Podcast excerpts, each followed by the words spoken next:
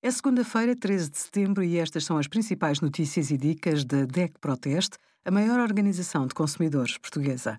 Hoje, em DEC.proteste.pt, sugerimos os melhores portáteis, tablets e impressoras para a escola à distância e os resultados do nosso teste a 191 cadeiras auto.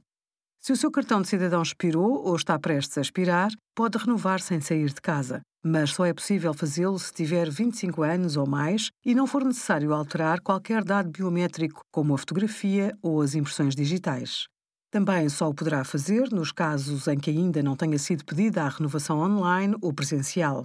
Se precisar mesmo de ir a um balcão de registros, é melhor agendar para evitar as filas de espera. Os documentos expirados desde 24 de fevereiro de 2020 podem ser aceitos em território nacional até 31 de dezembro de 2021. Obrigada por acompanhar a DEC Proteste, a contribuir para consumidores mais informados, participativos e exigentes. Visite o nosso site em deco.proteste.pt.